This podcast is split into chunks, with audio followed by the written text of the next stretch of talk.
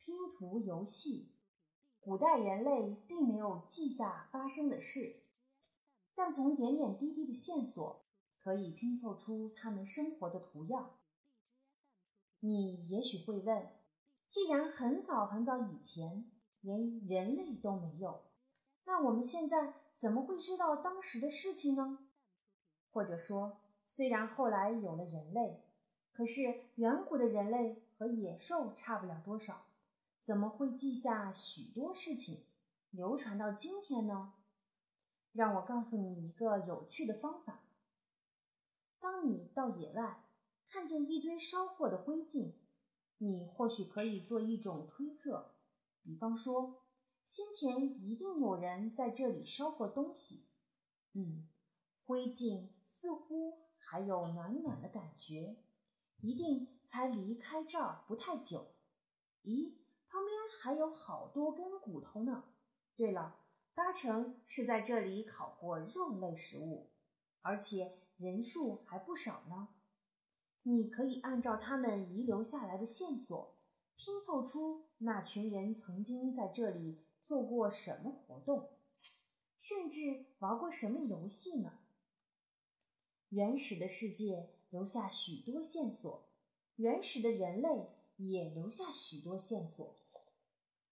许多万年后的今天，人们在地底下洞穴中挖掘出原始人类的骨头。以及他们用过的器物，我们根据这些线索就可以拼凑出一幅图样，看看在有历史记载以前人类是怎么生活的了。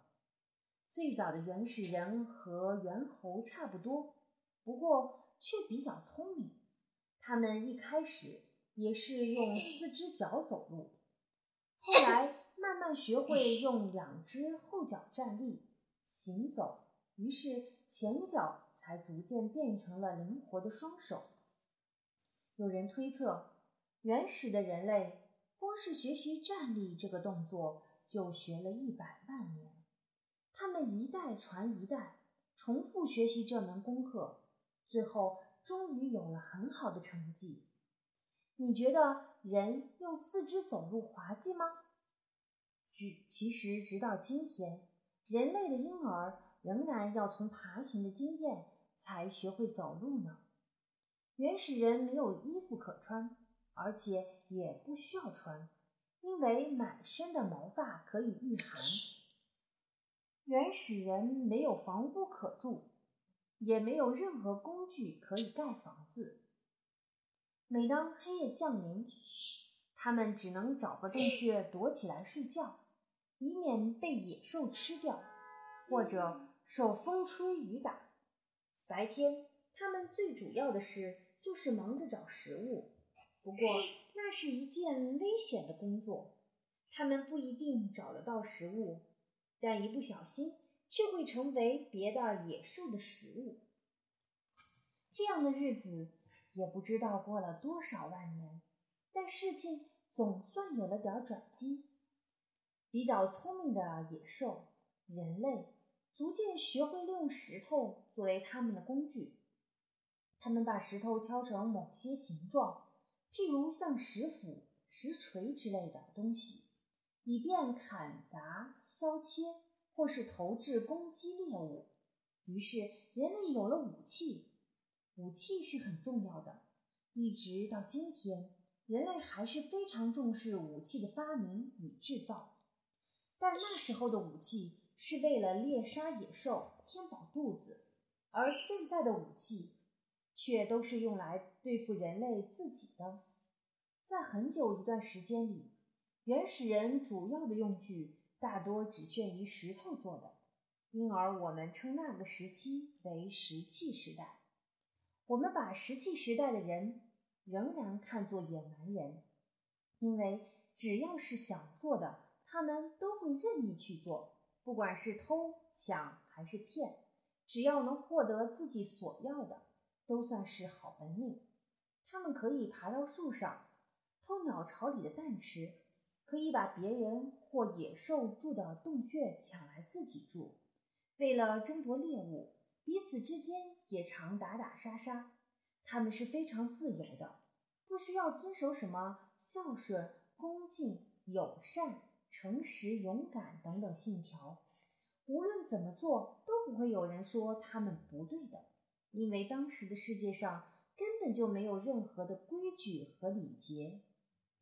凶狠、强壮、脑筋动得快的人，往往容易生存下来；弱小的人没有任何保障，求生就比较困难。所以，我们称那时候的世界是野蛮的世界。不过，人毕竟是比较聪明的，大家后来发现分工合作要比单打独斗更好，因此学会了群居。或许他们并没有蜜蜂、蚂蚁那么能团结协作，但也渐渐的有模有样。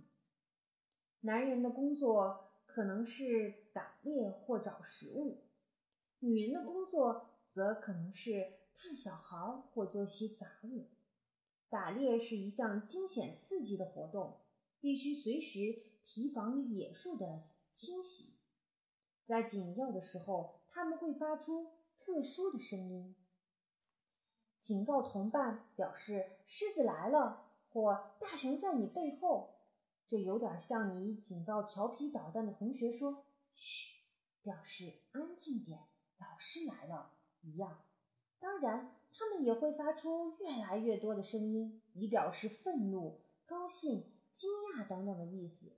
人类的老祖先大概发觉这种沟通的方式还不错，于是渐渐就形成简单的语言了。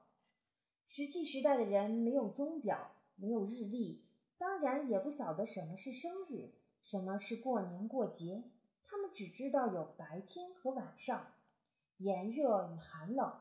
晴天及雨天，除此之外，每天过的日子都大同小异。那时候的小孩不必学国语、算术，不必看书或考试，每天过的都是郊游、野餐，或是跟着爸爸四处打猎的日子。不过，你可得弄清一件事，那就是你没有车子可以乘坐，一切都要靠两条腿。被老虎、野猪追着跑的时候更是如此。你的野餐虽然可能有鱼有肉，但那些食物都是生的；你的饮料则可能是兽血、雨水或河水。大人可能分给你的东西最多只是一根小木棒、一块石头和一个用泥巴捏成的碗。你所拥有的就只是这些宝贝了。此外，你可别生病。别受伤才好，因为那时候还没有医生这种行业呢。看到这里，不知道你会不会羡慕，也想过过一过那种郊游野餐的生活呢？